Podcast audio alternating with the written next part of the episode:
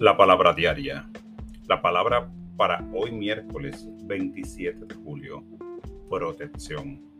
Estoy a salvo y seguro en Dios. Dios y yo somos uno. El poder y la presencia de Dios son la luz que me guía donde quiera que esté. Enfocado en esa verdad, me siento a salvo y seguro. Camino sobre terreno firme consciente del amor y la paz divina.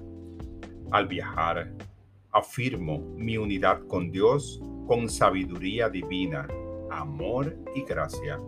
Me siento cómodo en lugares desconocidos y rodeado de gente nueva. Si me siento perdido, reafirmo mi unidad con Dios y sé que nunca estoy solo.